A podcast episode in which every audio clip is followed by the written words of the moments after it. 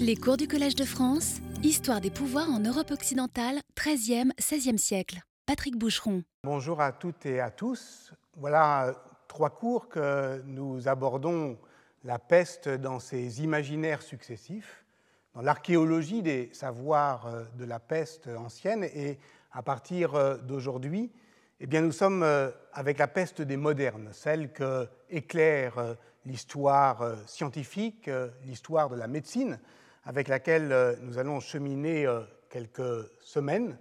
Mais pour y aller, eh bien, comme à mon habitude, j'y vais prudemment par un biais, un trou de souris, en somme. Et voilà donc ce que je vous ai préparé. C'est à tort qu'on attribue à Hegel la maxime Il n'y a pas de héros pour son valet de chambre.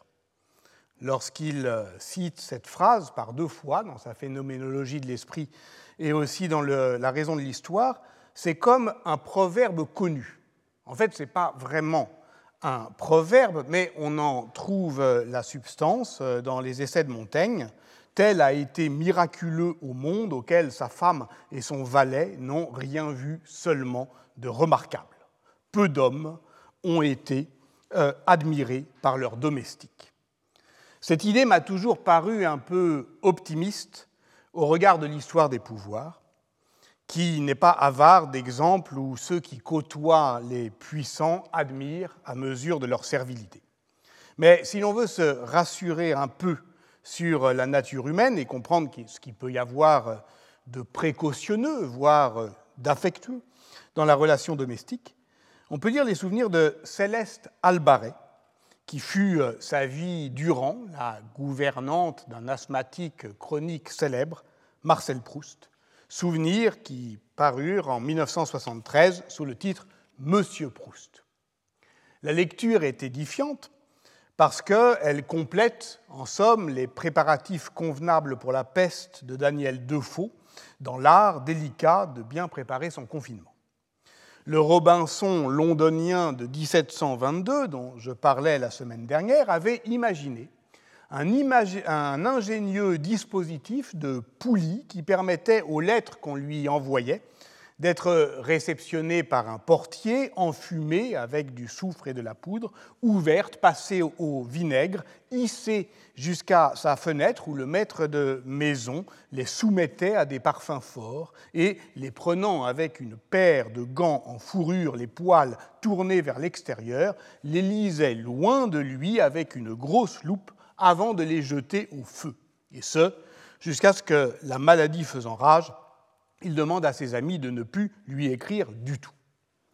Marcel Proust se contentait, lui, de passer ses lettres à la machine à vapeur.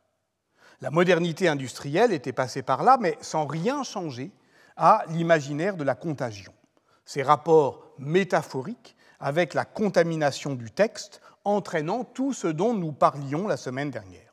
Cela nous avait amené euh, je le rappelle, à conclure que si l'on devait régler la bonne focale de notre regard historien pour cette autopsia de la peste, qui est aussi une archéologie du mal, il nous fallait bien considérer en même temps, je veux dire du même œil, la pestis des anciens et la peste des modernes, puisque le mal épidémique affectant l'esprit autant que le corps, c'est de l'une comme de l'autre dont on est affecté.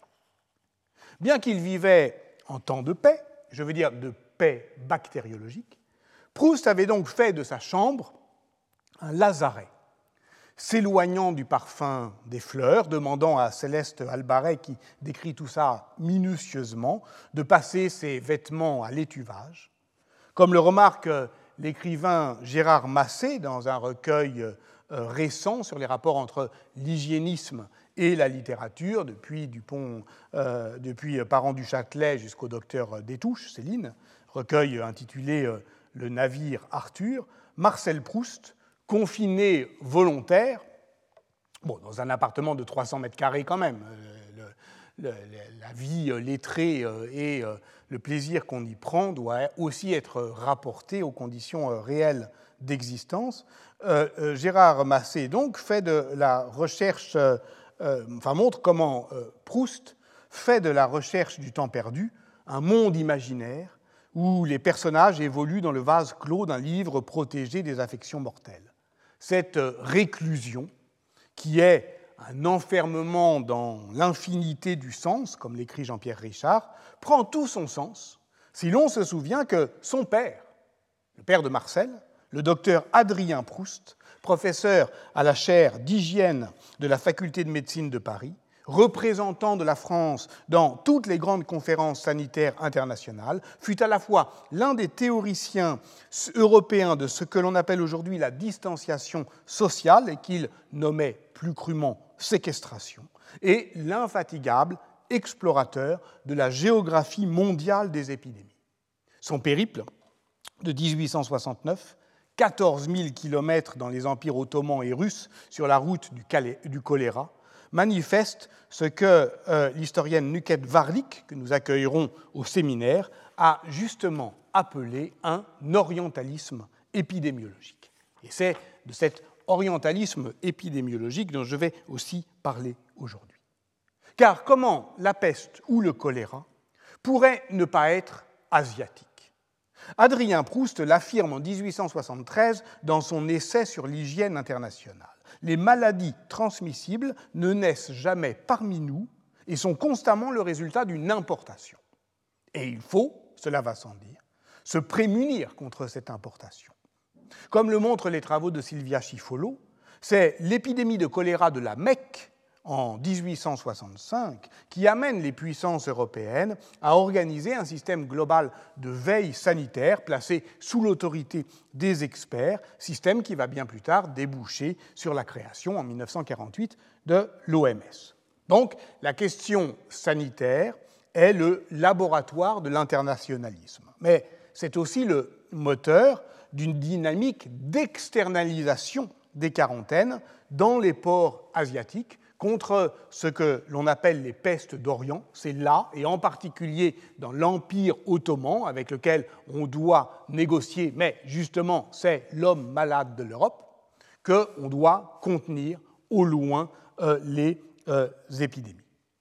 L'historiographie resta longtemps et d'une certaine manière est encore dépendante de cet orientalisme épidémiologique, ne serait-ce que dans ses récits classique de l'arrivée en Europe de la peste noire, récit qui est aussi celui des comptoirs coloniaux, des trafics portuaires, de la guerre bactériologique aux confins de euh, l'emporium euh, commercial des Génois, l'histoire de draps que l'on déballe.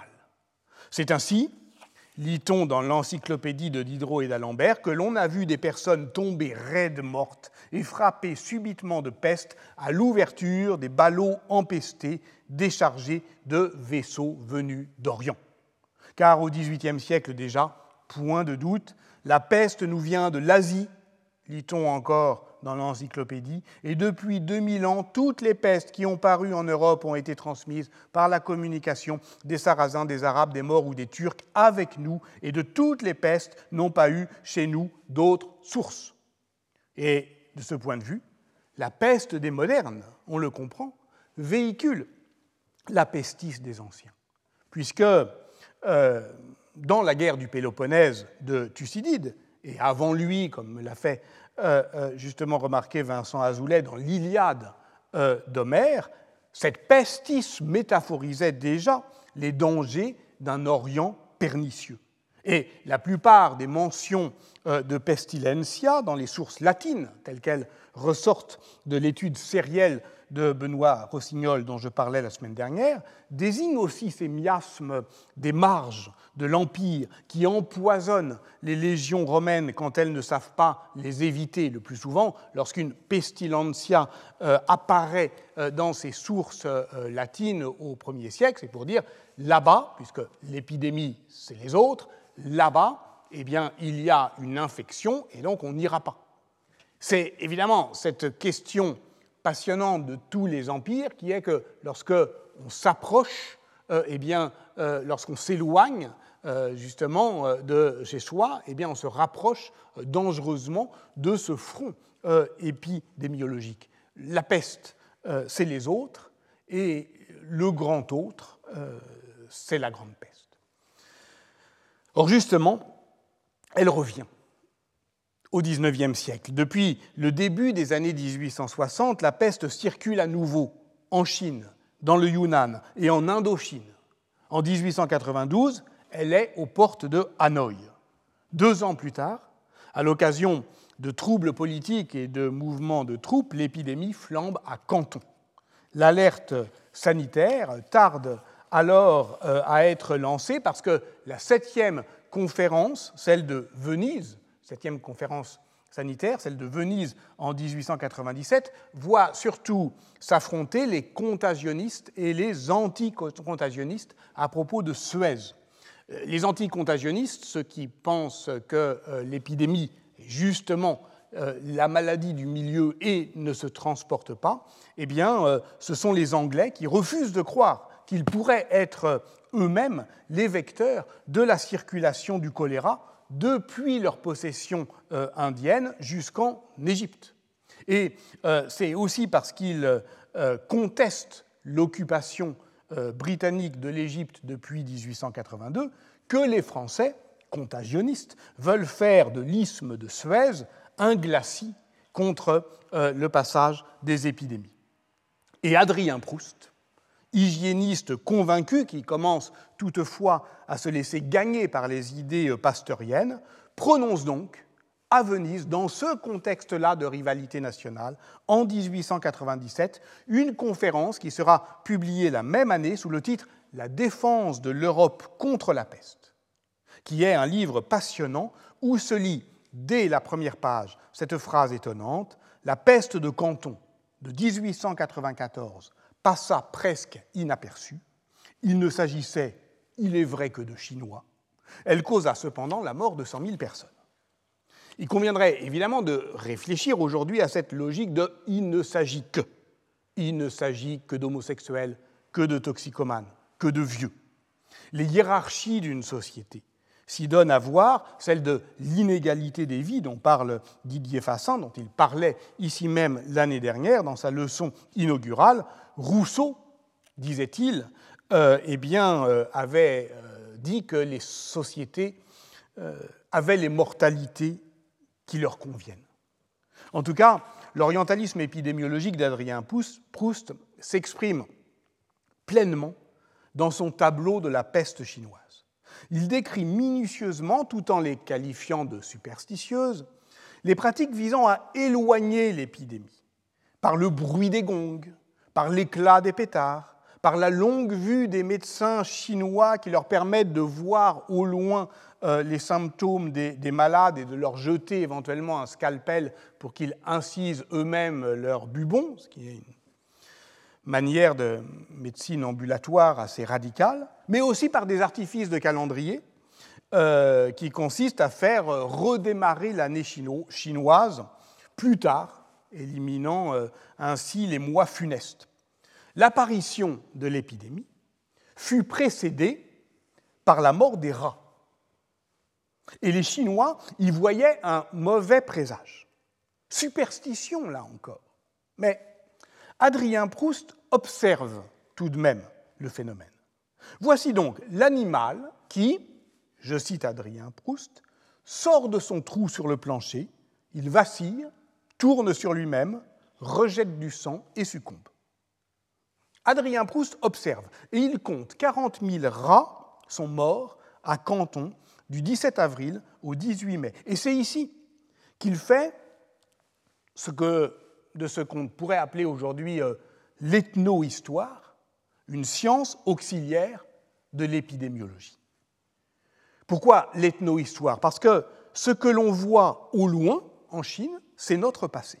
Nous fûmes ce que sont aujourd'hui les Chinois, qui meurent de la peste, et leur malheur d'aujourd'hui ouvre une fenêtre sur notre histoire ancienne. Adrien Proust relève donc à la fois euh, donc cette épisodie euh, murine, sans vraiment comprendre évidemment euh, son rôle dans la transmission vers l'homme. Il écrit en 1897 Et c'est en 1898 que le mécanisme de la contagion de la peste, on va le voir avec euh, euh, Paul-Louis euh, Simon, est définitivement fixé. Donc, sans comprendre le rôle dans la transmission vers l'homme, il décrit l'épisodie murine, qui en serait le signe avant-coureur, et il cherche dans l'histoire ancienne, toujours à tâtons, des témoignages qui iraient dans le même sens. Il le trouve, par exemple, dans les mentions des épidémies bibliques. Ainsi, dans le livre de Samuel 5, 1, 5, quand Dieu frappe les Philistins coupables d'avoir dérobé à Israël l'arche d'alliance. La peste, la peste qui les afflige, c'est alors une panique mortelle. Les Philistins la font cesser en restituant l'arche d'alliance et en l'accompagnant d'une réparation, cinq tumeurs d'or, excroissance, des fois on traduit bubon, mais c'est excessif, j'ai vérifié auprès de Thomas Romer, le, nom euh, hébreu c'est juste excroissance, cinq tumeurs d'or et cinq rats en or, car c'est un même fléau qui les a tous atteints, ainsi que vos princes perplexe, Adrien Proust commente ce passage à partir d'un tableau fameux de Nicolas Poussin, La peste d'Asdod, aujourd'hui conservé au musée du Louvre, qui représente le moment où les Philistins, euh, qui avaient transporté euh, l'arche euh, d'Israël dans le temple de Dagon à Ashrod, découvrent la statue de leur dieu brisée et se découvrent eux-mêmes malades de la peste. Lorsqu'il peint ce tableau en 1630, Nicolas Poussin, qui jouit euh, déjà d'une grande réputation, est à Rome. Or, l'Italie est alors très violemment touchée par la grande épidémie dont le foyer est à Milan, c'est la peste décrite par Alessandro Manzoni dans Les Fiancés, et dont on estime aujourd'hui qu'elle tue, je m'appuie ici sur les travaux récents de Guido Alfani et de Thomas Mundi, euh, qui réévaluent à la hausse euh, la mortalité, qu'elle tue donc 30 à 35% euh, de la population d'Italie du Nord, 1 million 200 000 personnes peut-être. Le théâtre de la peste, figuré par Poussin, offre donc un spectacle pathétique qui laisse prudemment le spectateur à distance du fait de la composition strictement architecturée que commande le cadre architectural, justement, comme si, euh, monumental, comme si l'on voyait s'y superposer, au fond, trois euh, temporalités. Celle biblique de la colère divine, écrasant les Philistins, celle gréco-romaine qu'évoque le décor monumental d'une cité grecque débordée par le mal telle que Thucydide l'a décrite, celle moderne de la présence cadavérique de la catastrophe en cours, qui par un effet de raccourci s'approche de nous. Les historiennes de l'art Sheila Barker et Christine Bockel ont travaillé dans leurs études respectives, auxquelles je renvoie ici, à identifier les différentes sources de Poussin, y compris dans la littérature médicale de son temps.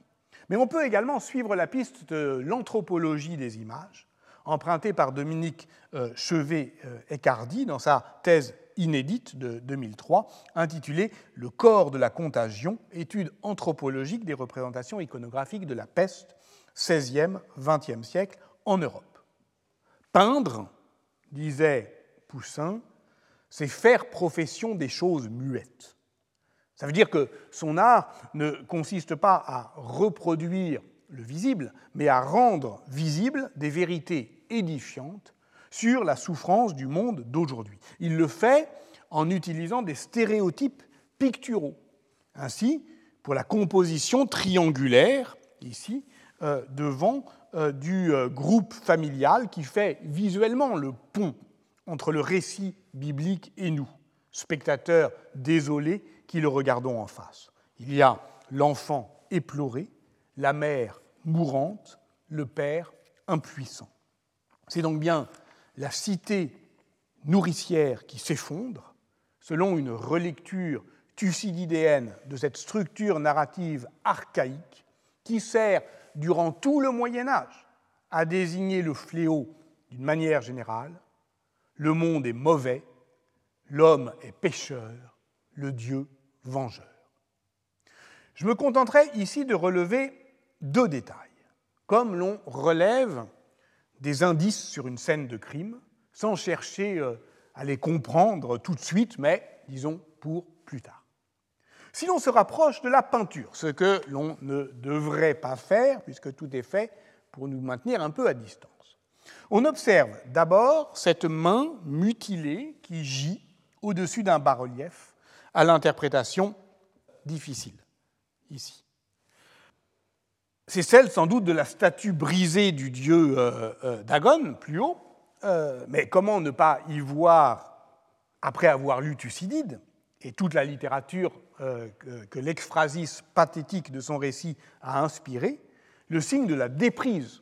Au Moyen Âge, on disait la main morte, c'est-à-dire au fond l'impuissance des hommes à se saisir de leur propre histoire au moment où celle-ci échappe à toute mesure.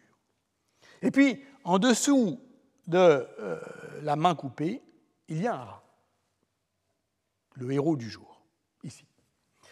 Poussin a lu dans le récit biblique que la dévastation de la ville s'accompagnait d'une invasion de rats. Peut-être a-t-il aussi vu des rats dans la ville de Rome frappée par la peste.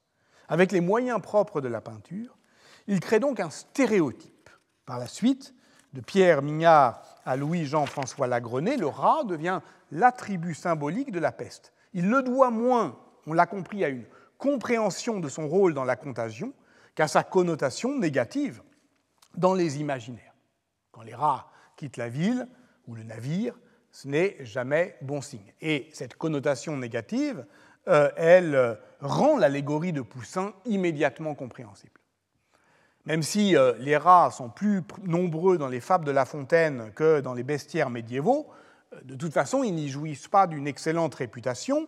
Euh, l'évêque de Lan les déclare maudits et excommuniés en 1120 lorsqu'ils envahissent les champs, donc ce sont plutôt des mulots avec les chenilles, et ils font partie des usual suspects, des procès intentés contre les animaux étudiés par Michel Pastoureau. Euh, une légende tardive euh, nous met aussi sur euh, la voie de, cette mauvaise réputation, c'est celle bien connue du joueur de flûte de Hamelin, rapporté par les frères Grimm, et qui ne semble pas être attesté sur le plan textuel avant 1440. Der Rattenfanger von Hameln débarrasse la ville des rats qui l'infectent en les attirant par la musique qu'il joue, jusqu'à la Weser où il se noie. Mais comme les habitants de la ville refusent de payer cette dératisation pourtant bien efficace et le chassent euh, à coups euh, de pierre, alors il fait de même euh, avec leurs enfants. Dans des versions, eh ben, il les noie, dans d'autres, il les emmure dans une grotte. Et ça renvoie à un épisode de 1284, c'est celui en tout cas qui est cité dans la plus ancienne version de la légende, mais qui est confondu euh, avec une réminiscence tardive d'une danse de Saint-Guy qui aurait mal tourné en 1376, euh, danse qui était aussi une danse prophylactique contre justement le retour de la peste. Donc on voit très bien que ces deux dates encadrent, ça ne vous a pas échappé, la peste noire, dans le contexte duquel Jacques Demy a d'ailleurs installé la narration de son film le joueur de flûte en 1972. Donc, comme, dit, euh, euh, Ivan Illich, euh, on flaire un rat. et Adrien Proust, lui aussi, a flairé un rat. Il pense que la mort des rats est donc un signe avant-coureur de la peste. Superstition, tranche l'hygiéniste, qui cherche dans l'histoire de quoi assurer ses certitudes. La mort des rats n'a pas été signalée dans les épidémies du Moyen Âge, écrit-il, ce qui est vrai et pas vrai, on va le voir. Cependant, Poussin figure un certain nombre de rats dans son tableau de la peste des Philistins, qui est au musée du Louvre. Point. Simple observation, euh, et il n'en dit pas davantage. Mais nous, sommes, je le rappelle, en 1800 1797. Et c'est euh, euh, seulement au, détour de son récit qu'Adrien Proust livre presque à la dérobée, de manière fort prudente, cette information qui est capitale pour nous. Le docteur Yersin, médecin des colonies, élève de l'Institut Pasteur, arriva à Hong Kong vers le milieu du mois de juin 1894. Il observa la maladie, en fit l'étude bactériologique et en découvrit le bacille. Les résultats qu'il a obtenus avec la sérothérapie donnent de plus grandes espérances. Point. Déplions soigneusement ces quelques phrases. Le docteur Yersin est médecin des colonies. Oui, il est né en Suisse, il a adopté la nationalité française, il euh, s'est fait euh, à 27 ans euh, explorateur en Indochine, une fois sa thèse de médecine soutenue, et il exerce pour les messageries maritimes sur la ligne Saïgon-Manille. Il se rend célèbre par de grandes expéditions dans des terres inconnues du protectorat français d'Annam, l'actuel Vietnam. Il est donc à Hanoï en mai 1894, lorsqu'on commence à s'inquiéter de la progression de l'épidémie de peste bubonique qui fait des ravages dans la population chinoise de Hong Kong. Dans son article fameux, sur lequel je vais revenir, La peste bubonique à Hong Kong, Alexandre Yersin précise que la peste, qui était restée endémique sur les hauts plateaux du Yunnan, avait déjà fait dans le passé récent, je cite, quelques apparitions tout près de la frontière de nos possessions indo-chinoises. Et c'est ce précédent fâcheux et la difficulté donc de contenir cette menace par la mise en place de quarantaines efficaces, difficiles dans cette région, qui fit craindre, je cite encore au gouvernement français, que l'Indochine ne fût envahie par l'épidémie. Voilà pourquoi, et je cite encore le même texte de Yersin, je reçus du ministre des colonies l'ordre de me rendre à Hong Kong, d'y étudier la nature du fléau, les conditions dans lesquelles il se propage, et de chercher les mesures les plus efficaces pour l'empêcher d'atteindre nos possessions. Donc, il s'agit bien effectivement de contenir au loin une frontière qui est effectivement la frontière de la France en Indochine. Parce qu'à plusieurs reprises déjà, euh, il y a eu des incursions hostiles. C'est donc, comme médecin des colonies, Adrien Proust a raison que Yersin se rend à Hong Kong. Et à lire son propre témoignage, on comprend bien que la logique d'une telle projection aux avant-postes du front épidémiologique, en étendant sa domination inévitablement, on intensifie les échanges, eh bien la puissance coloniale se porte au devant du péril épidémique. Il faut donc défendre la frontière avec des soldats contre les ennemis de grosse taille, avec des médecins contre les ennemis de petite taille. Je cite ici Les microbes, guerre et paix, où Bruno Latour euh, décrivait en 1984, sur le modèle tolstoïen, c'est vraiment guerre et paix, euh, la guerre que Pasteur et ses disciples livrent contre ces ennemis invisibles que sont les microbes, mais aussi contre leurs adversaires, les adversaires des pasteuriens, farouches, déterminés, à l'intérieur même du champ scientifique pour imposer leur théorie. Il est difficile aux historiens de ne pas remarquer combien les pouvoirs publics ont usé des métaphores guerrières depuis le début de la crise pandémique actuelle pour susciter la mobilisation de celles et ceux qui devaient monter en première ligne et de celles et ceux qui, à l'arrière, devaient les soutenir. On peut s'inquiéter de cette rhétorique autoritaire et culpabilisante, et se souvenir que Suzanne Zontag, euh, dans La maladie comme métaphore, avait déjà dénoncé ces dangers démocratiques en 1979. Mais on devra aussi se souvenir que durant l'épidémie de sida, les associations de malades militaient à la fois pour la reconnaissance de la légitimité de leur propre savoir contre le pouvoir médical, mais aussi pour la mobilisation du pouvoir dans ce qu'ils appelaient la guerre contre le sida. Et ce livre de Bruno Latour, aujourd'hui, il date, je le répète, de 1984, donc c'est toujours effectivement ces dates-là, eh bien le relire aujourd'hui, c'est au fond saisir toute cette épaisseur historique. Et d'abord pour prendre la mesure de cette aventure scientifique qu'est la révolution pasteurienne. Parce que oui, Alexandre Yersin est médecin des colonies, mais il est aussi élève de Pasteur. Il participe aux premières séances de vaccination contre la rage. Il devient le premier préparateur du cours de, microbiologie de l'Institut euh, Pasteur, mais aussi de Robert Koch, dont il suit euh, euh, les cours de bactériologie. Alors, cette histoire de la révolution microbienne, on peut la faire en égrénant ces dates glorieuses, 1867, mémorandum de Joseph Lister sur la chirurgie antiseptique, 1876, isolement du bacille de la maladie du charbon par Robert Koch, suivi de la description du microbe de la tuberculose, 82, et du choléra, 85, et 1885, application à l'homme du vaccin contre la rage de Pasteur. Mais pour développer ces technologies de l'espoir, comme euh, euh, le montre Ilana Levy, eh bien, les pasteuriens adoptent aussi une stratégie de la visibilité. Parce que la révolution microbienne doit rendre socialement visible le fait qu'elle a découvert un monde invisible, celui des microbes, avec lesquels il faut désormais apprendre à vivre. Et c'est tout l'enjeu, au fond, du récit de Yersin. Parce que c'est un récit. Je m'installais avec mon matériel de laboratoire dans une cabane en paillotte que je fis construire avec l'autorisation du gouvernement anglais dans l'enceinte de l'hôpital. Yersin n'est pas là pour soigner des, malades, il est là pour étudier leur maladie. Il a donc transporté avec lui son matériel, microscope, cage à souris, il n'a pas d'étuve, qui tombe bien parce que, au fond, euh, c'est à température ambiante, 22 degrés à ce moment-là, que euh, le bacille se développe euh, le, mieux. Mais ça, c'est, je dirais, un accident de laboratoire. Donc c'est depuis ce laboratoire qu'il voit le monde, à la manière de ce mobile home qui métaphorise pour Romain Bertrand dans l'histoire à parts égales l'archive du contact en situation coloniale. Vous savez, c'est dans un mobile home, on voit du pays, mais depuis chez soi, depuis un chez soi que l'on trimballe euh, euh, au loin.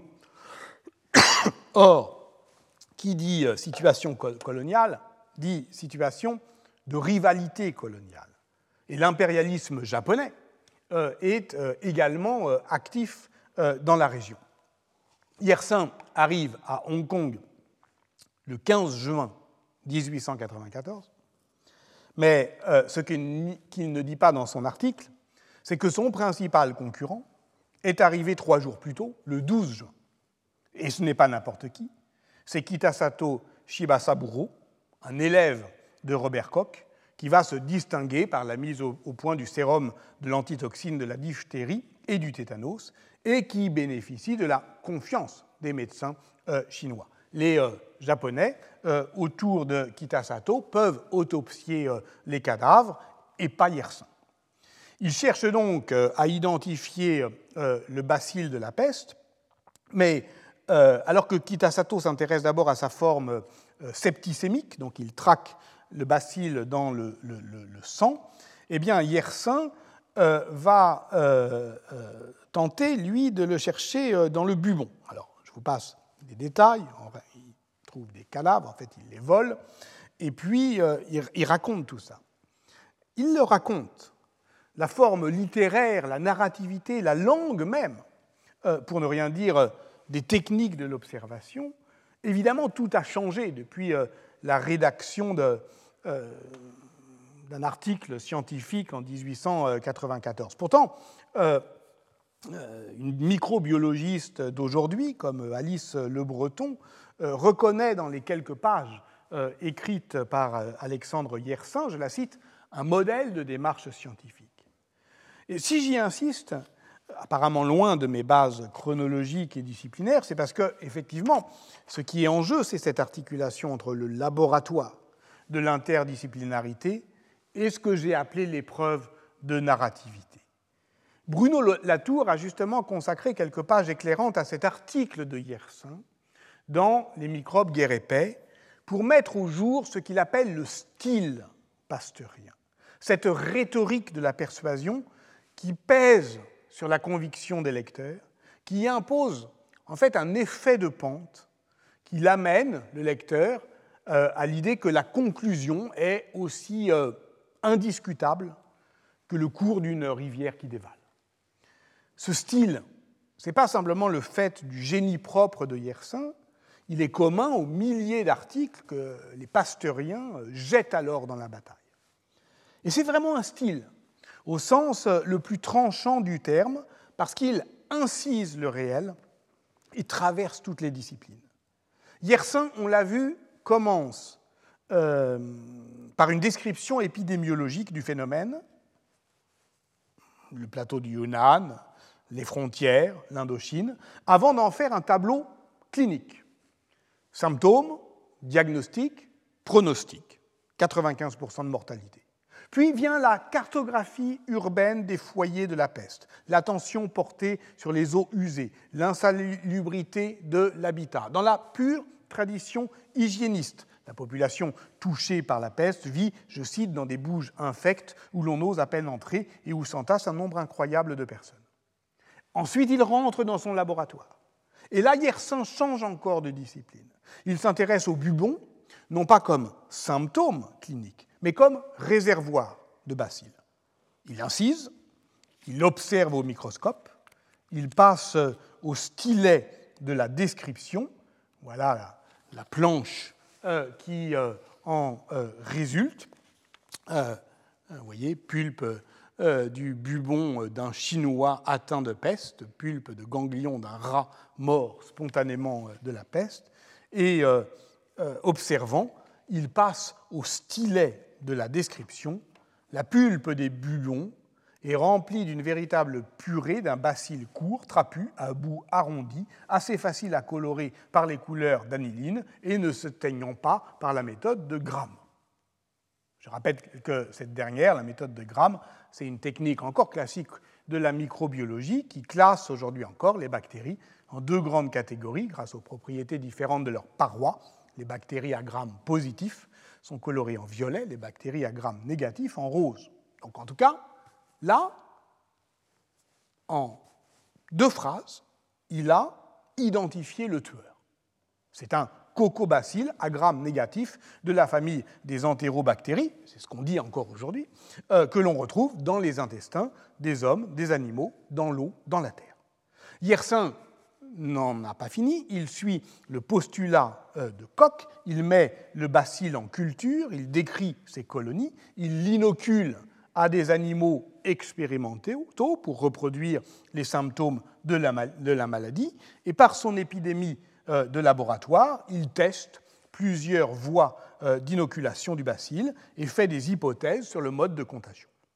Enfin, comme Pasteur l'avait fait en Beauce quand il était à la recherche du charbon du mouton, Yersin effectue des prélèvements de terre dans euh, les quartiers contaminés. Il découvre un bacille à 5 ou 4 euh, cm de profondeur dans le sol d'une maison infectée. Je le cite, il était tout à fait semblable à celui retiré des bubons, mais il n'était pas virulent. Point. Et là encore, qu'une économie de moyens euh, stupéfiante, hein, au détour d'une phrase, il livre un, résultat déterminant, c'est que le bacille peut donc rester en sommeil dans des réservoirs naturels. En une semaine, il rédige son article qui paraît en septembre dans les annales de l'Institut Pasteur, concluant ainsi La peste est donc une maladie contagieuse et inoculable. Il est probable que les rats en constituent le principal véhicule. Il envoie ça à l'Institut Pasteur il envoie ces tubes scellés qui, contiennent, euh, contiennent de la pulpe de bulbon et en bon fils, il écrit à sa mère pour la rassurer et lui dire qu'il rentre bientôt. J'aurai encore bien des choses à te raconter, mais il y a deux cadavres qui m'attendent et ces messieurs sont pressés, paraît-il, d'aller au cimetière. Adieu, chère maman, lave-toi les mains après avoir lu ma lettre pour ne pas gagner la peste. Je cite ici euh, la grande et belle biographie de Henri Mollaret et Jacqueline Brossolette, Alexandre Yersin, un pasteurien en Indochine, paru en 1985 sous un autre titre, réédité en 1993, sollicitant beaucoup euh, euh, cette correspondance. Dans son roman Peste et choléra, paru en 2012, l'écrivain Patrick Deville raconte prestement cette histoire, prestement aussi dans son usage des archives et d'ailleurs de, euh, de cette euh, euh, biographie, ce qu'il ne dit pas toujours, en deux mois, à Hong Kong, s'était plié la grande histoire de la peste. Fin de la citation. Enfin, plié, pas tout à fait. Il convenait justement de faire reconnaître au monde entier la paternité de la découverte, c'est-à-dire la gloire d'avoir donné un nom au tueur. Or, la controverse avec Kitasato, qui lui aussi euh, découvre le bacille, mais euh, dans le sang, dans d'autres conditions, et le contamine un peu avec un pneumocoque, enfin c'est moins net. Euh, en tout cas, la controverse ne fait que commencer. Ce n'est qu'en 1954 que la peste entre dans la nomenclature internationale sous le nom de Yersinia pestis, 1954. Cela dit, c'est intéressant parce qu'il en va ici d'une politique du nom propre euh, telle qu'elle a été étudiée par Gabriel Galvez dans son livre tout récemment publié aux éditions de l'EHESS sous le titre Posséder la science, la propriété scientifique euh, au temps du capitalisme industriel. Louis Pasteur est un, est un entrepreneur scientifique, très soucieux de breveter ses, ses, ses inventions, et la prise de brevet, c'est pour lui aussi une manière de prendre date dans le champ des priorités scientifiques et dans le domaine de la propriété industrielle. Et c'est d'ailleurs dès 1894 que la compagnie des vaccins charbonneux dépose le nom Pasteur euh, comme une marque. Et ses héritiers n'auront de cesse de défendre ce patronyme contre des utilisations commerciales frauduleuses. Par exemple, ils intentent un procès en 1897 à un producteur d'un élixir cordial qui s'appelait Félix Pasteur. Alors bah, il dit, ben voilà, c'est un élixir Pasteur. Donc ça, c'est pas possible, évidemment,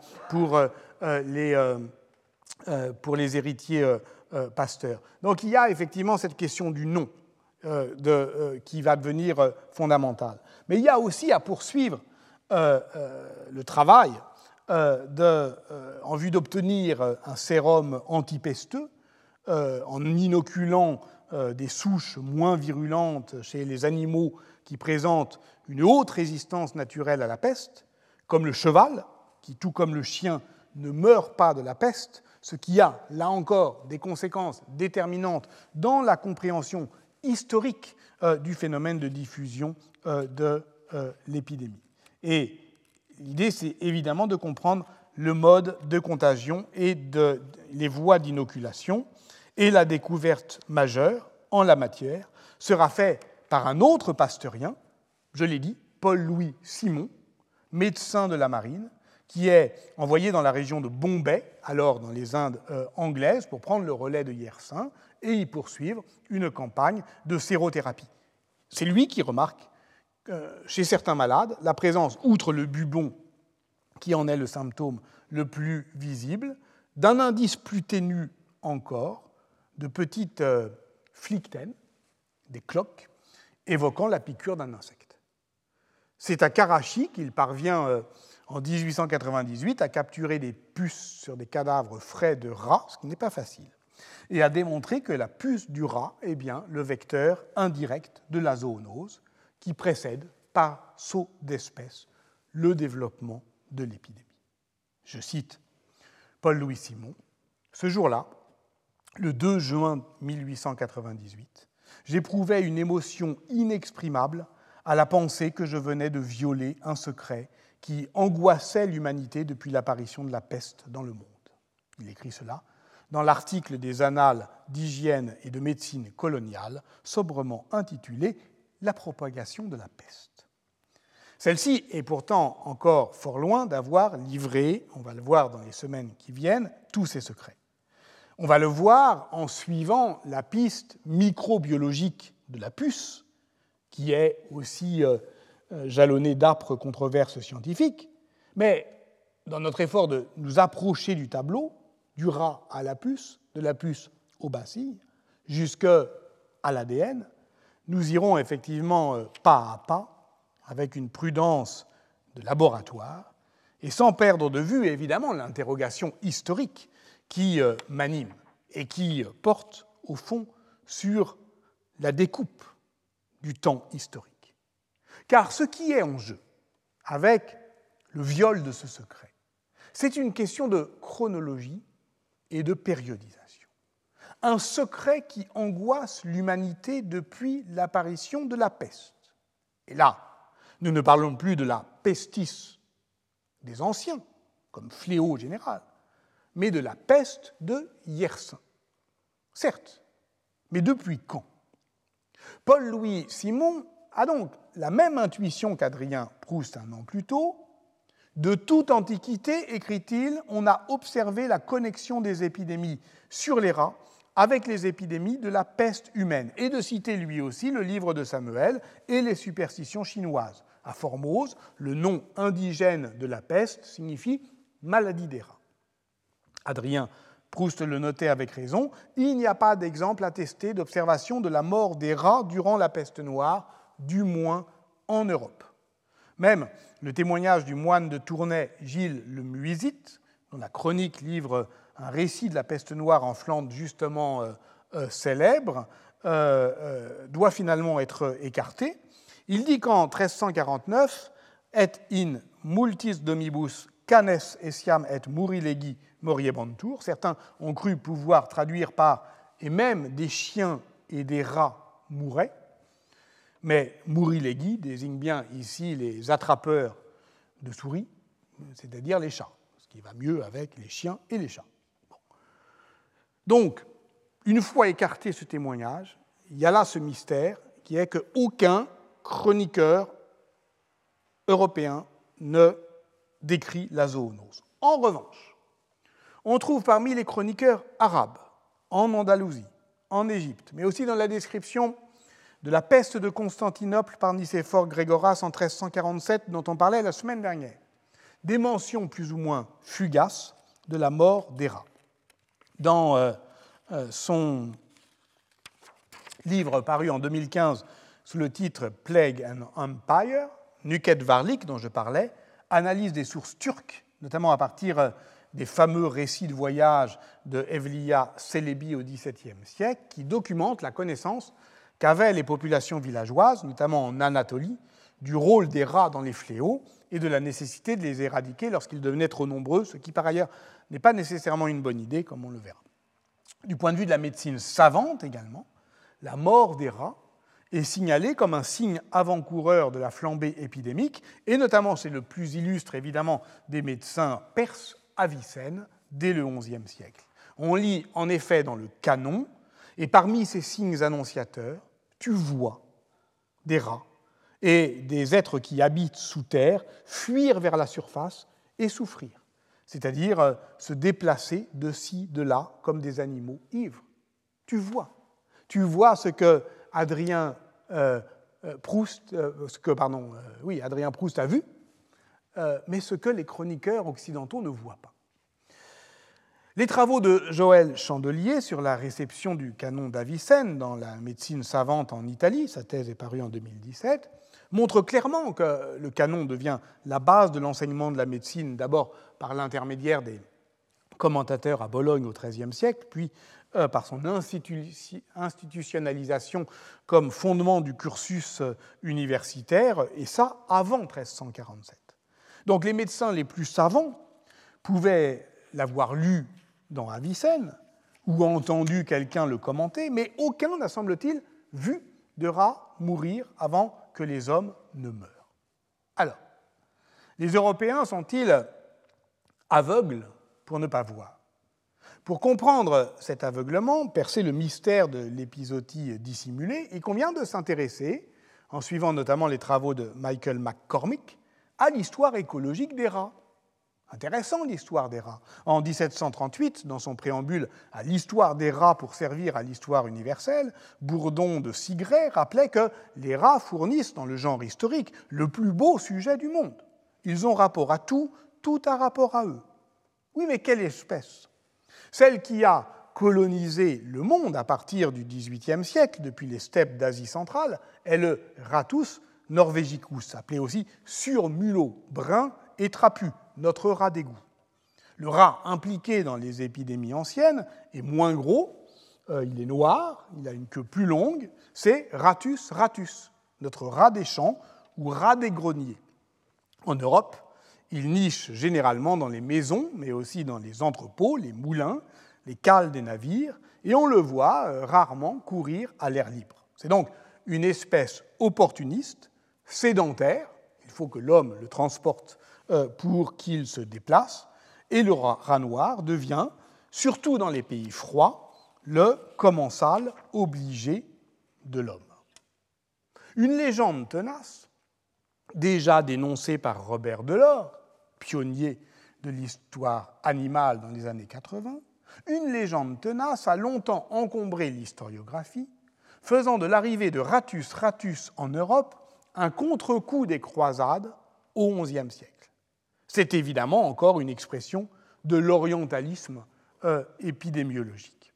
En réalité, les travaux d'archéozoologie ont pu euh, établir euh, des cartes de répartition des restes osseux de Ratus ratus prélevés en contexte archéologique, comme c'est le cas des, travaux classiques de Frédéric Audouin-Rousseau et Jean-Denis Vigne, publiés en 94 et 97 sur la base de 57 sites de fouilles.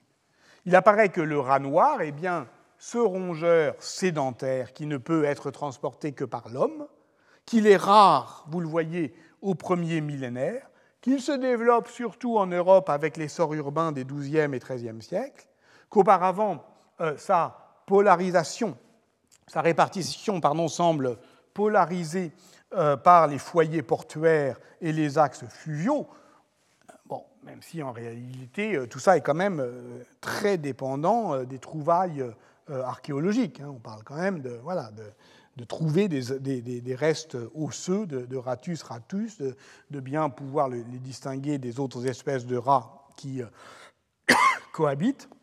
Le plus important dans ce résultat, c'est que se superposent plus ou moins, pour le VIe siècle, euh, la carte de répartition des rats et celle de la diffusion de la peste euh, justinienne. Ce qui est très important parce que jusque-là, comme on pensait que Ratus Ratus n'était pas en Europe avant le XIe siècle, on décrivait la peste justinienne comme une peste sans rats. Et on doutait donc qu'il s'agisse d'une peste moderne, c'est-à-dire de Yersinia pestis. C'est sur cette base, qui demeure, on le voit, très indirecte, qui est très laborieuse et qui est frustre, que euh, Frédéric Audouin-Rousseau, par ailleurs autrice de Polar, sous le pseudonyme de Fred Vargas, en 2001, dans Part vite et revient tard, elle évoque la peste des chiffonniers dans le Paris des années 20. C'est donc sur cette base que Frédéric Audouin-Rousseau, mais dans son rôle euh, d'archéozoologue, a publié en 2003 une importante synthèse intitulée Les chemins de la peste, le rat, la puce et l'homme, qui raconte toute l'aventure scientifique de la compréhension des modes de contagion de la peste depuis Alexandre Yersin et Paul-Louis Simon, parce que, on va le voir, il y a eu encore bien des controverses et c'est à une date très récente qu'on a admis finalement que Yersinia pestis était l'agent pathogène des trois pandémies de peste.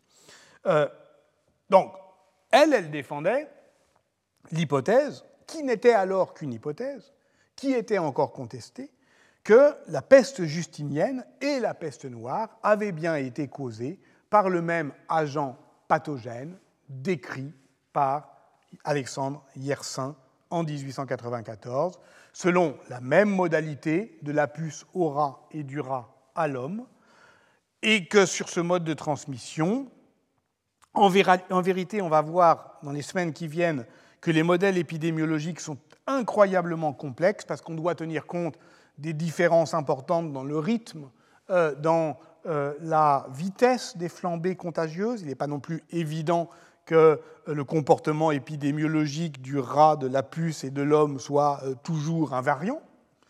Et donc, par conséquent, pour ne rien dire de la conception que se font euh, les historiens d'une maladie, qui est un fait social, même du point de vue strictement biologique, le même agent pathogène ne déclenche pas nécessairement la même maladie. Mais en tout cas, nous en sommes désormais certains. Nous en sommes certains depuis euh, quelques années, depuis le séquençage génomique de Yersinia pestis.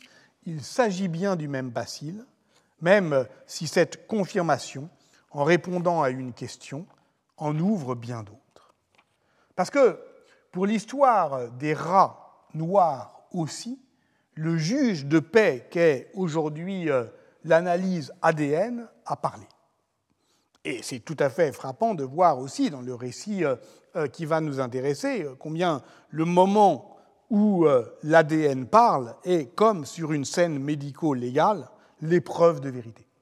À partir des rats noirs collectés sur l'ensemble de leur répartition mondiale, eh bien, euh, des auteurs ont proposé un schéma euh, phylogénétique global de leur diversification euh, génétique, de leur dispersion spatiale. Et ce dont on parle, donc Ratus ratus, c'est la branche 1 en bleu provenant du sous-continent indien, traversant l'Eurasie, s'installant en plusieurs endroits, en fait beaucoup plus euh, anciennement qu'on le pensait. Euh, c'est évidemment pas les croisades, c'est pas non plus l'époque romaine, c'est probablement euh, dès la préhistoire. Mais le plus important, c'est pas là.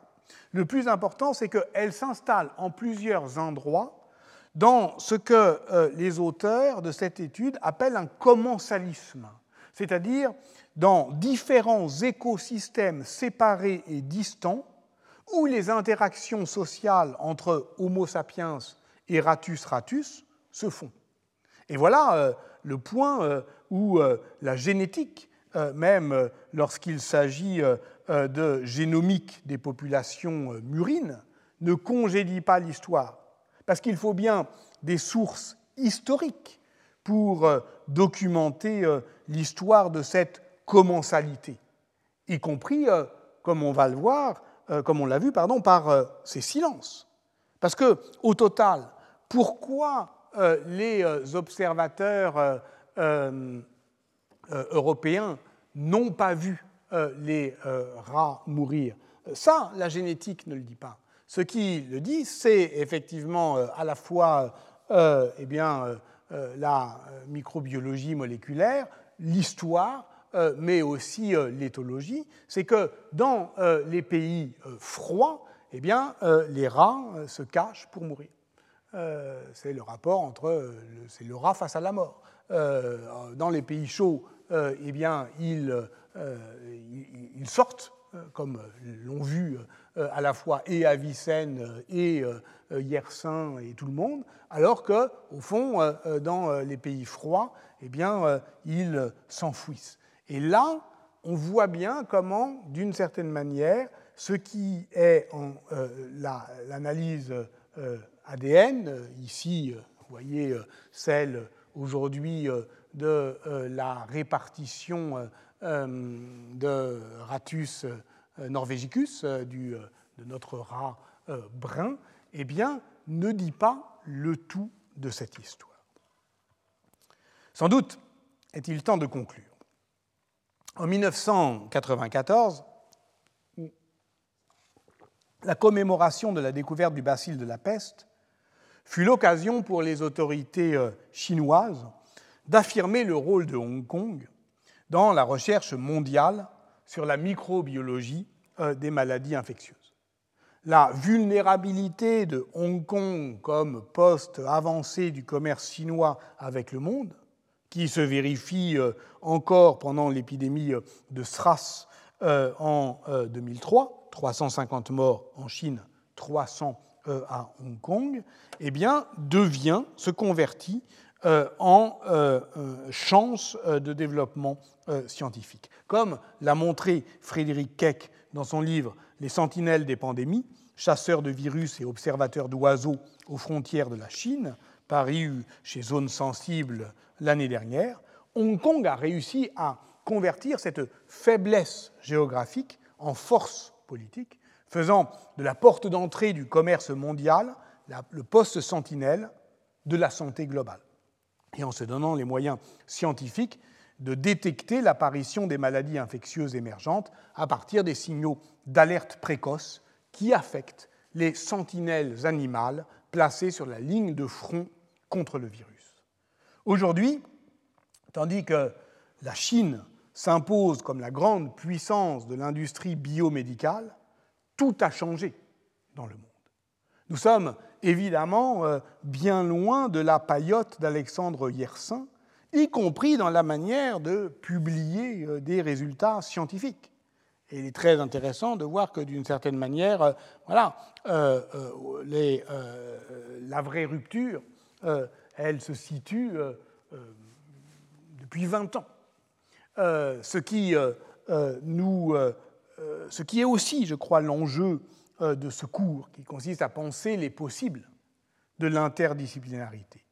Nous sommes donc euh, bien loin euh, de lui, mais sommes-nous séparés de l'orientalisme épidémiologique? Au fond, il existe encore dans les hôpitaux, ainsi à la Pitié-Salpêtrière, des services de maladies infectieuses et tropicales. Les tropiques, c'est évidemment un legs colonial, l'invention des tropiques comme entité géographique et civilisationnelle, faisant de la lutte contre les maladies tropicales euh, un élément important euh, de la mission euh, civilisatrice occidentale, eh bien, construit ce monde des extrêmes, comme celui des excès de la nature, la luxuriance végétale favorisant la virulence des pathogènes, et ce que les observateurs européens interprète comme le reflet de la brutalité des rapports entre l'homme et la nature, eh bien, contribue en somme à neutraliser la violence, à naturaliser pardon, la violence coloniale, ou en tout cas à l'inscrire dans l'ordre naturel comme un mal nécessaire pour euh, organiser ce monde chaotique. Tout cela, encore une fois, nous paraît sans doute bien loin. Mais avant que le séquençage génétique de Yersinia pestis ne viennent en compliquer la typologie. Et je le répète, depuis euh, les années 2010. Le bacille, décrit sur des bases biomoléculaires, était distingué en trois biotypes. C'est encore ce qu'il y a dans euh, les histoires les plus récentes de la peste. Yersina pestis antiqua, Yersina pestis medievalis, Yersina pestis orientalis. L'Antiquité, le Moyen Âge, l'Orient.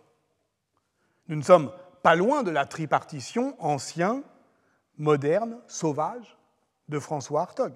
Parce que à ces catégories de découpe du monde et du temps, il convient évidemment d'appliquer une lecture géohistorique. Où est le Moyen Âge? Quand est l'Orient? Trois biotypes pour trois pandémies. Première, deuxième, troisième. Mais il y en a une première et une deuxième parce qu'il y a eu une troisième, au loin. La plus récente, la troisième pandémie, celle qui euh, démarre dans les années 1860 et s'achèverait dans les années 1950, en fait, là encore, on va le voir, c'est plus compliqué que ça, ne concernerait pas l'Europe, sinon comme opportunité de connaissance pour comprendre son passé. Évidemment, la situation coloniale typique, car l'Orient de Yersina pestis orientalis, c'est-à-dire le germe d'une maladie toujours endémique, c'est l'Asie, c'est l'Afrique, c'est l'Amérique du Sud. Cet ailleurs est notre passé. Notre passé, ce serait donc, en reculant, Yersina pestis medievalis, qui désigne une épidémie qui frappe l'Europe depuis l'Orient en 1347 et qui reviendrait par vagues successives jusqu'en 1722. Cette deuxième pandémie est évidemment à comprendre en regard de la première, pestis antiqua, qui est la plus antique des pestes modernes, car cette pestis n'est pas une pestis, c'est une peste. La peste de Justinien n'est plus une pestis au sens euh, ancien, c'est une peste, euh, la peste de Yersin. Et donc c'est en miroir de cette peste de Justinien qu'on va toujours, dans l'historiographie, eh bien, évaluer euh, les effets supposés sur l'ordre social et politique de la peste noire. Donc là encore, il y a, sur le plan de la découpe historique, voyez les effets de cette euh, découverte qui, au fond, redécoupe le monde. Donc ce qui nous attend, et le temps, ce qui nous attend dans les semaines qui viennent, vous le comprenez aisément, c'est de poursuivre la décolonisation de ce paradigme pour globaliser euh, euh, notre approche de la pandémie, pour en déborder euh, la narration. Or, comme on va le comprendre, c'est en s'approchant de plus près encore l'ADN du bacille, du bacille que l'on pourra élargir au plus loin la perspective à la dimension du monde. Et de ce point de vue-là, je dirais, c'est voilà, pas seulement par nostalgie pour une forme racontée de la science, euh, que je vous ai raconté tout ça, mais pour finalement euh, essayer de comprendre que de ce point de vue-là, nous pouvons toujours être pasteuriens, en adoptant euh, ce style dont parle Bruno Latour, qui consiste à traverser de biais les disciplines, à trancher les lignes de force. Nous le devons, car comme l'affirmait euh, ici même Philippe Sansonetti, de la chaire de microbiologie dans sa leçon terminale, publiée sous le titre Tu aimeras tes microbes comme toi-même, l'axénie, c'est-à-dire un monde exempt de micro-organismes, est une utopie dangereuse qui est, au sens propre, stérile. Nous le devons, car la révolution microbienne, elle euh, nous a amenés à comprendre qu'il ne suffit pas que les hommes soient entre eux pour faire société. Tout ce qui se dit, au fond, dans euh, cette littérature, c'est que nous ne sommes pas le nombre que nous croyons être. C'est la découverte bouleversante de la composition des mondes. Et nous ne cessons depuis lors d'élargir, de complexifier cette euh, composition des mondes à l'ensemble des êtres vivants, à leurs environnements écologiques, évidemment. Et c'est d'une certaine manière vers cette euh, extension et cette complexification dans l'idée d'une composition du monde de la peste noire eh bien, que nous allons euh, cheminer à partir de la semaine prochaine. Merci. Retrouvez tous les contenus du Collège de France sur www.colège-2-france.fr.